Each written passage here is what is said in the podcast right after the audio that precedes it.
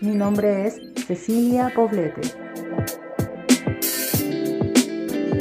Este es el podcast de IGEA Salud. Conversando con calidad. En el capítulo de hoy, dos interesantes invitadas. Episodio 3. Calidad en los cuidados. Bienvenidas, bienvenidos a un nuevo capítulo de este podcast de IGEA Salud, conversando con calidad. Hoy estoy feliz de las invitadas que tenemos. Ellas son enfermeras, eh, pertenecen al staff de IGEA. Ya hemos presentado en los capítulos anteriores, estuvimos con las socias en el capítulo del origen, que son Valia Sandoval y eh, Carolina Sepúlveda. Después tuvimos en nuestro segundo capítulo de Tecnólogas Médicas, estuvimos hablando un poquito de calidad en los servicios de apoyo con Mariana Silva y con Angélica Valdés. Y hoy tenemos el agrado de tener aquí a dos enfermeras que son maravillosas. De verdad, eh, su pasión es el cuidado de los pacientes, la calidad y la seguridad del paciente.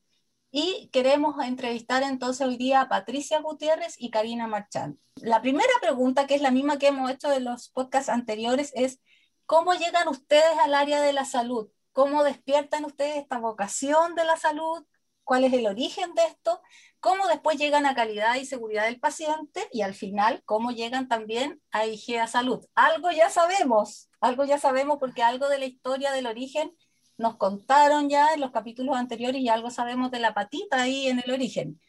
Pero igual le vamos a preguntar hoy su versión y vamos a partir entonces por Patricia en esta mini biografía y también que nos cuentes si quieres tú agregar algún hobby, algo más que te apasione aparte del tema de la salud. Patita. Hola a todos, soy Patricia Gutiérrez, orgullosa hija de la tierra de Magallanes. Me vine a Santiago hace unos cuatro años. Toda mi, estudié en, la Universidad Magallanes y toda mi carrera profesional la desarrollé en, la región, principalmente en el área privada eh, y desarrollándome en esta área, en enfermería, en el cuidado del paciente, que me apasionó muchísimo desde que empecé a ir a las prácticas clínicas en el hospital en realidad me di cuenta que ese era el mundo donde quería estar y, desarrollarme laboralmente. Em, entonces, en, en, ese caminar, encontré que de pronto quería, con algunos años más de experiencia, quería andar un poco más y poner toda la, la experiencia o lo que, lo que sabía de alguna forma y teniendo donde desarrollar y colaborar para gestión, hacer gestión también.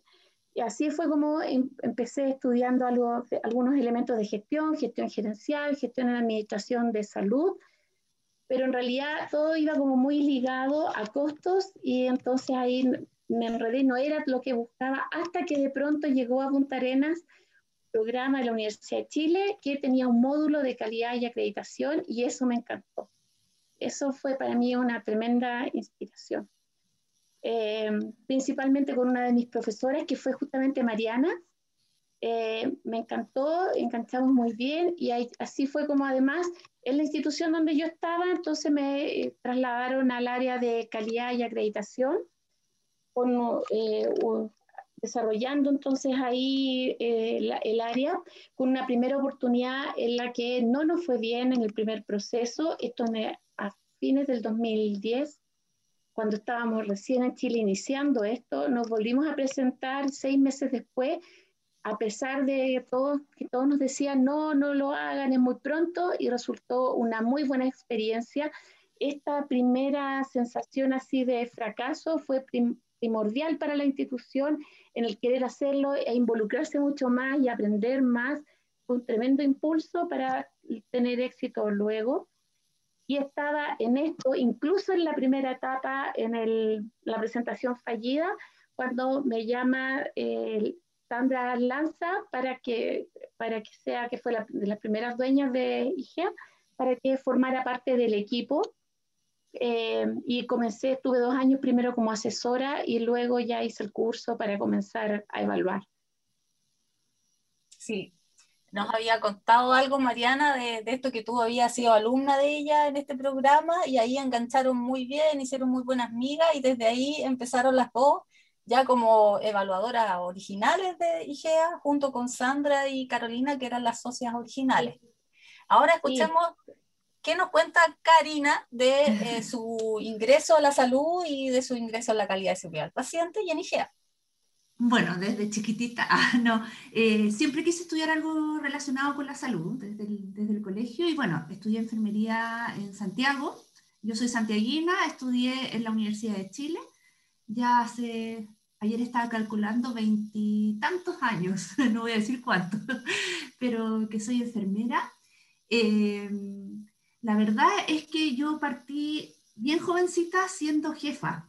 Eh, por ahí cuando tenía 27 años se me dio la oportunidad de ser enfermera jefe y ahí tal como con la patita lo hizo, eh, eh, hice un MBA en gestión de salud y viendo todo el tema, lo que es eh, financiero, costo, administración, y, y, llegué a la calidad después de, era enfermera jefe en la mutual de Viña del Mar y ahí la enfermera jefe, aparte de ser enfermera jefe, era encargada de calidad.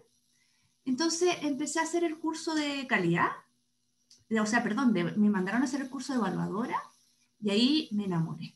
Me enamoré de la calidad, de hecho, como que lo único que quería era trabajar en calidad, pero era enfermera jefe también, entonces tenía que ver los temas de gestión, costo y todo lo que significa.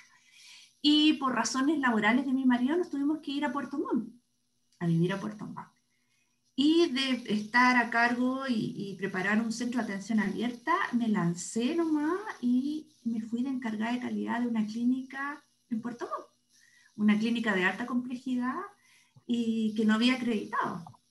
Así de valiente. Así de valiente nomás. Y, y, ahí trabajé y ahí me quedé en la calidad hasta ahora, pues ahora que ya me dedico 100% solo a eso, a, acreditar y a pertenecer a... ¿Y, y a IGEA? ¿A IGEA llegaste? ¿Cómo llegué a IGEA? Bueno, IGEA me acreditó. IGEA llegó a acreditar eh, la clínica que yo trabajaba en Puerto Montt. Eh, bueno, todo lo que implica errores, eh, cosas, y, y, un proceso nuevo y el miedo, porque IGEA, eh, no, sé si lo puedo decir en este podcast, pero tenía una reputación de que no había acreditado un centro muy grande e importante de Santiago.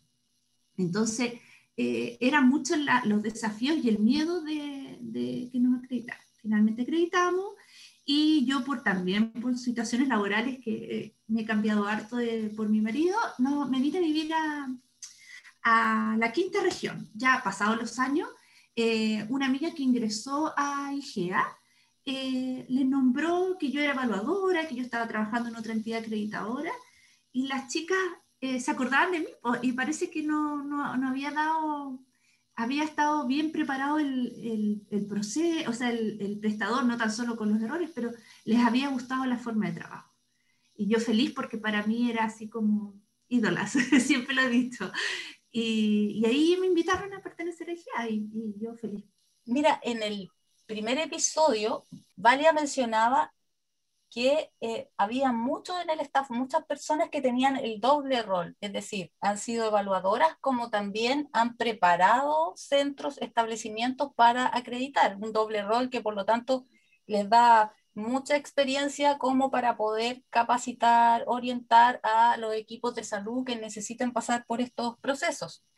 Eh, por lo tanto, ¿cuáles creen ustedes, Patita primero le vamos a preguntar, cuáles creen ustedes que de esta, de esta experiencia que ustedes tienen es lo más difícil en la preparación de un prestador?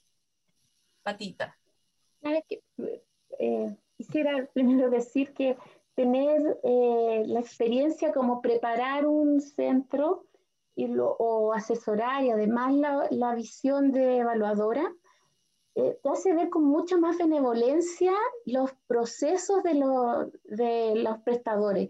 Entonces, ya dejas de pensar si cumple o no cumple, sino que empiezas a, a, tratar de entender el proceso para ver cómo cumple. Y eso es muy bueno, ¿no? Eso enriquece mucho más el proceso, le da más tranquilidad al prestador eh, nos, nos, nos, produce además una conexión con el prestador que es distinta, que ya no es pasar la pauta y anotar 0 o 1, sino que eh, además estar atentas a ver cómo fue que se produjo el proceso de tal, de tal o cual manera.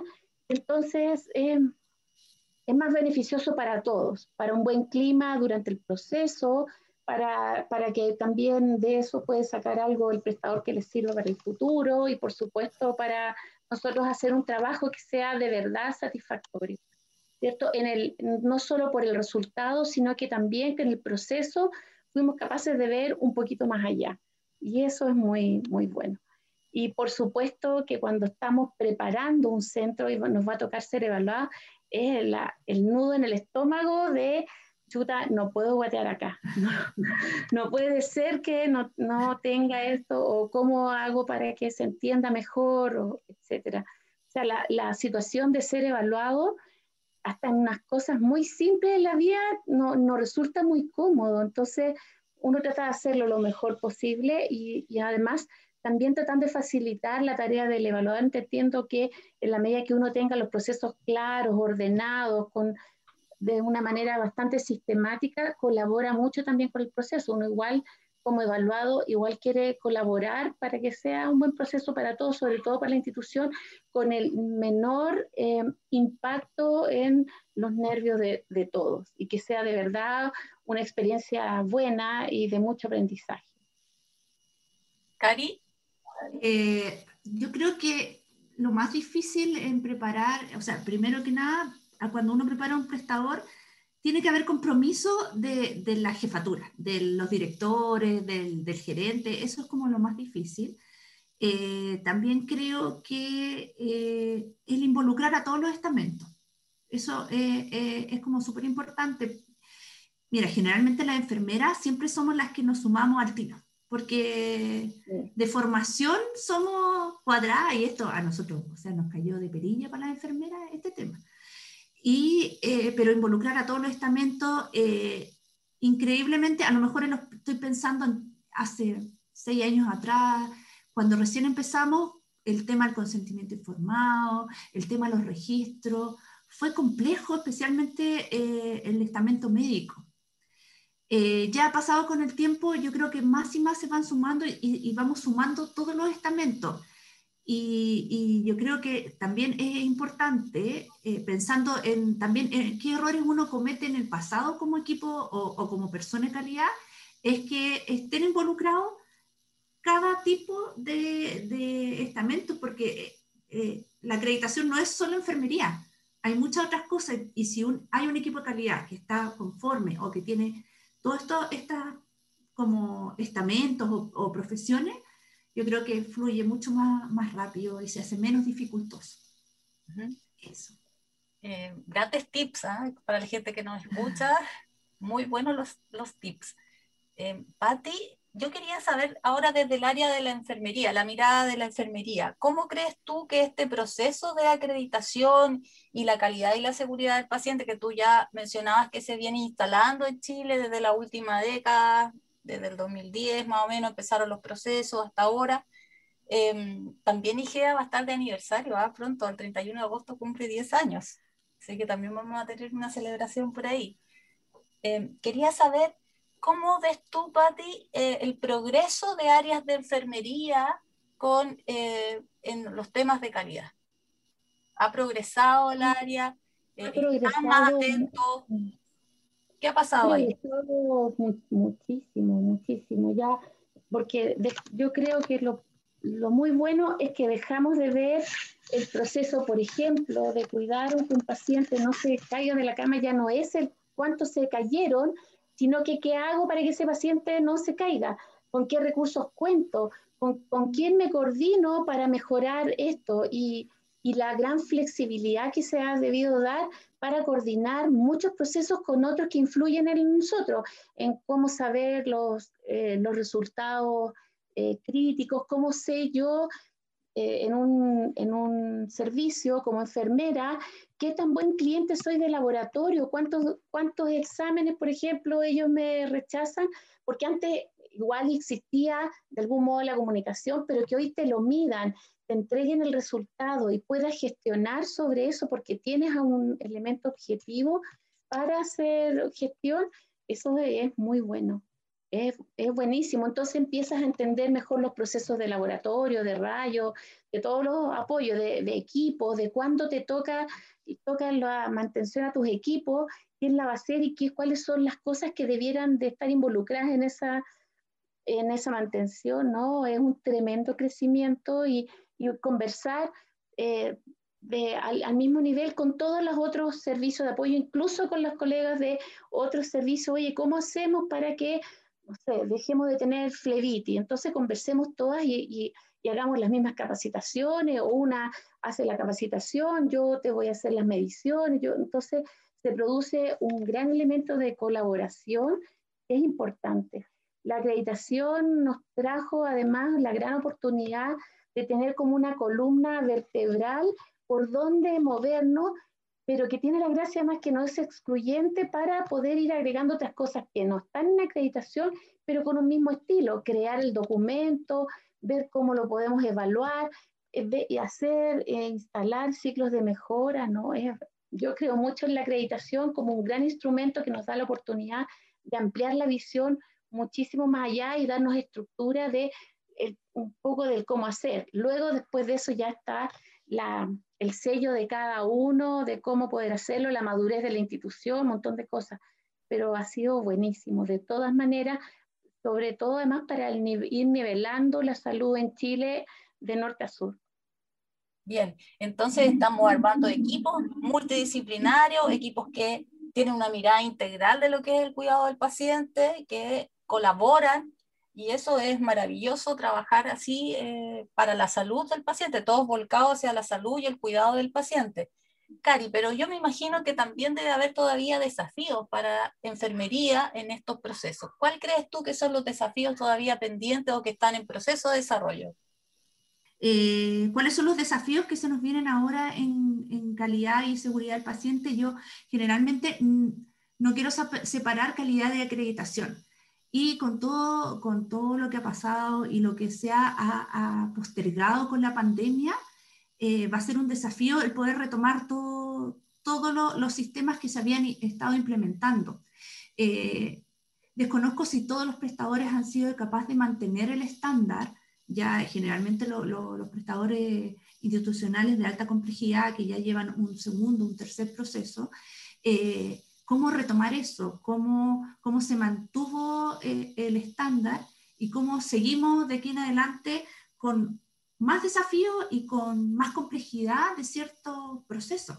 ¿Cuál va a ser la, la, vara con que se va a medir y cuáles van a ser como los, los lineamientos que nos va a dar a nosotros la, la superintendencia para poder ver eh, y seguir el estándar?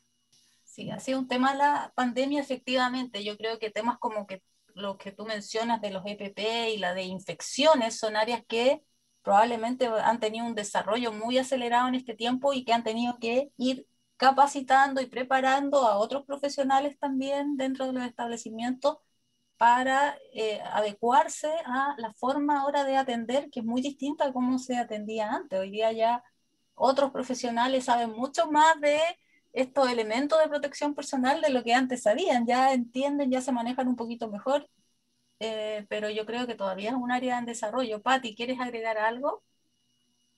A propósito de la pandemia, igual que nos ha mostrado de una manera bastante dura que nosotros también podemos ser un riesgo para el paciente, que nosotros podemos estar contagiados y podemos llevarles a ellos ser un vector para del paciente hacia otro y eso nos ha sumado otro cuidado más que debemos tener.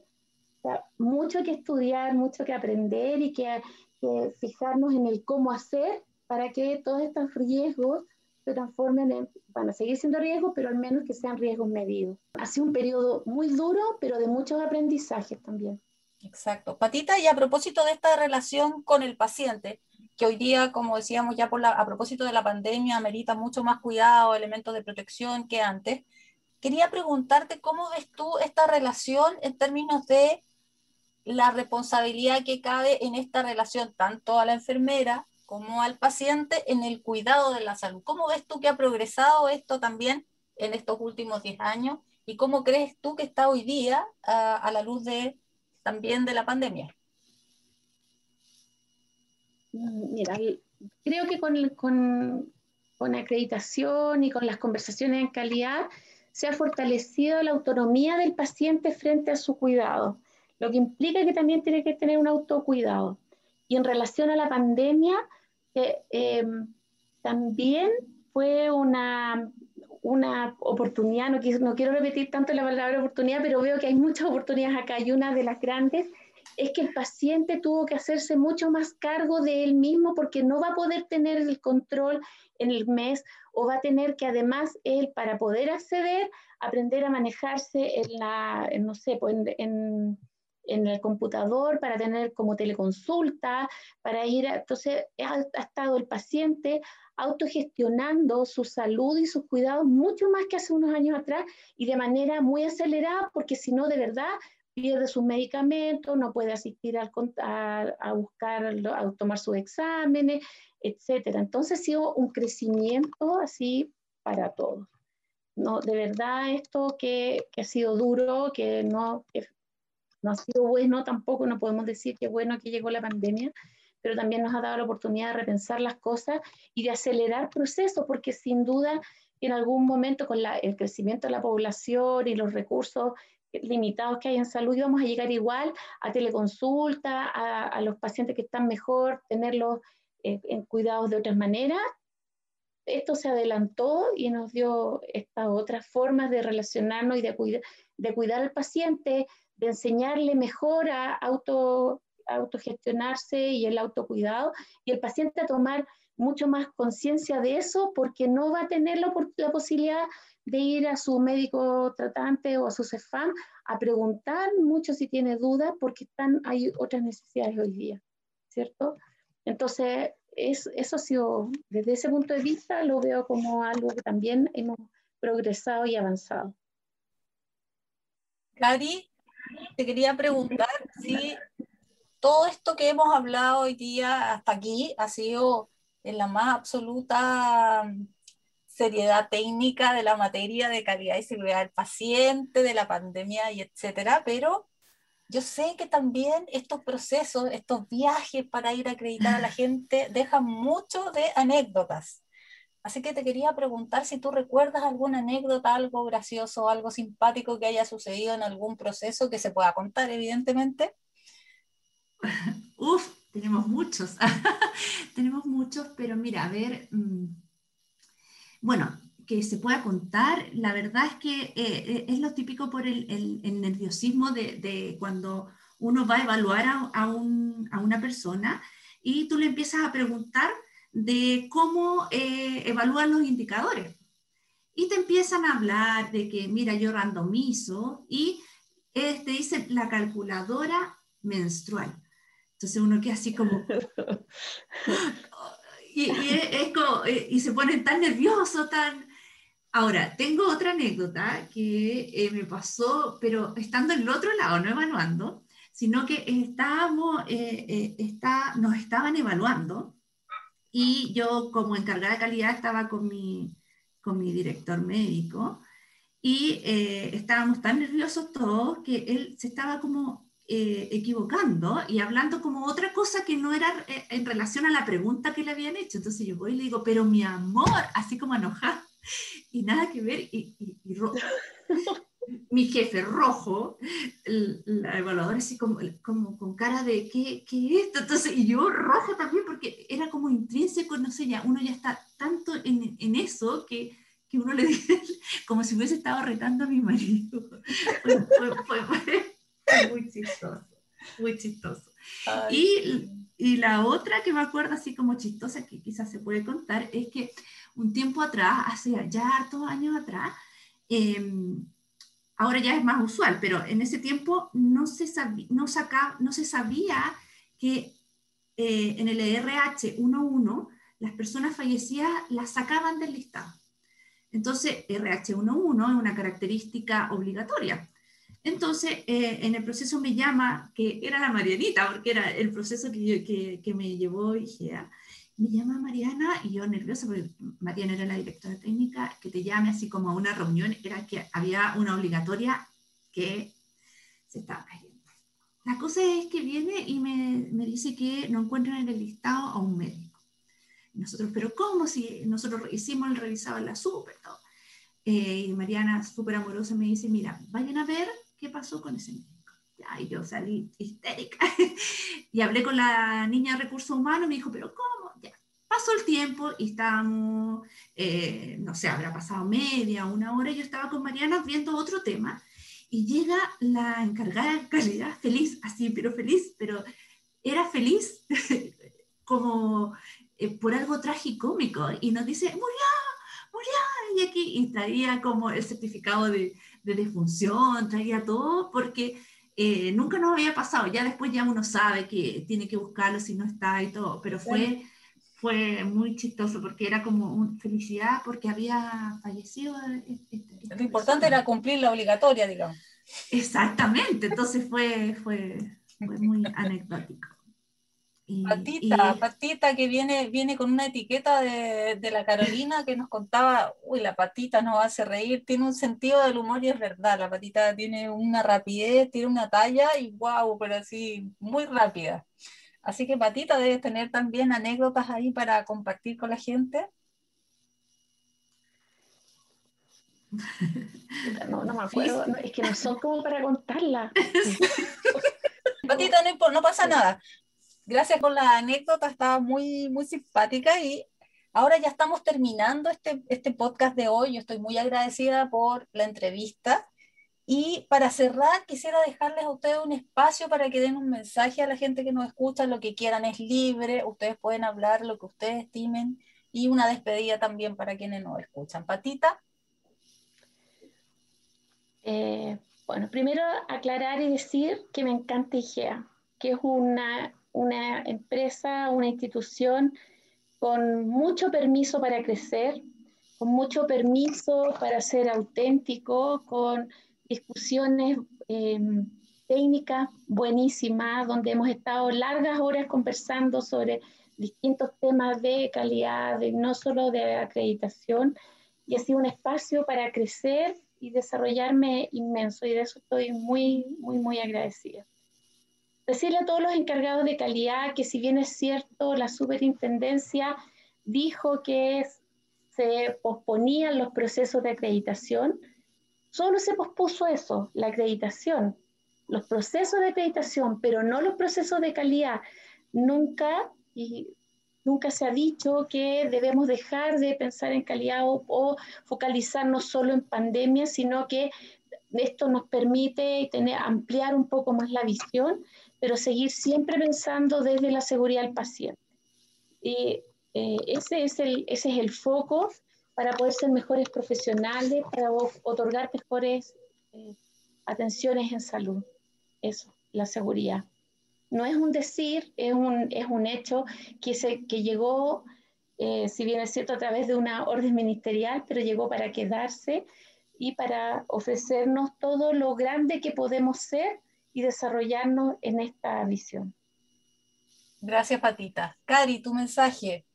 Mira, sí, yo estoy eh, de acuerdo. De hecho, justo parte de lo que estoy pensando es eh, a los encargados de calidad es no separemos calidad de acreditación. Es súper difícil, pero es importante no separarlo. Lo otro es que yo tengo una frase que para mí ha sido como eh, una guía, que es calidad es hacer las cosas bien a la primera.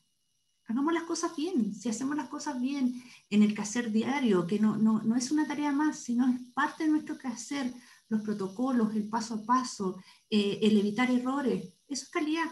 Es, eh, hagámoslo así, trabajemos para eso, no porque se viene la acreditación, no porque me están pidiendo que medir estos indicadores, sino porque lo queremos, queremos evitar errores hacia nuestros pacientes y queremos atenderlos bien en el fondo eso es, calidad y, eso transmitirlo al resto. Muchas gracias. Calidad y seguridad ante el paciente entonces como parte de la atención de salud. Muchas gracias por la entrevista. Estoy contenta de haberlas visto además, hace rato que no las veía, así que cariño para ustedes. Muchas gracias por el tiempo que, que han dedicado a, a, que nos escuchen, a quienes nos escuchan. A todos yo creo que va a ser muy, de mucha utilidad todos los mensajes que ustedes dejaron. Gracias. Gracias. Gracias. En el episodio de hoy. ¿Con qué recursos cuento? ¿Con, con quién me coordino para mejorar esto? El involucrar a todos los estamentos. ¿Aló?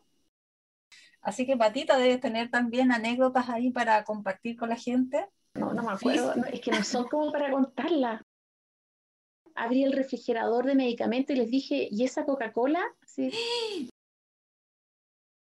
Llegué a la cuestión y no había llevado ropa, había llevado solo ropa, pero para arriba, no había llevado ni un pantalón, ni una falda, nada. Tomé, tenía puras como ropa interior y las partes de arriba y nada para abajo. Y de igual tuve que salir, bajar a comprar. Chuta, lo, nos va a cortar tanto que queda como de cinco minutos. No, Hola, soy Patricia soy Karina.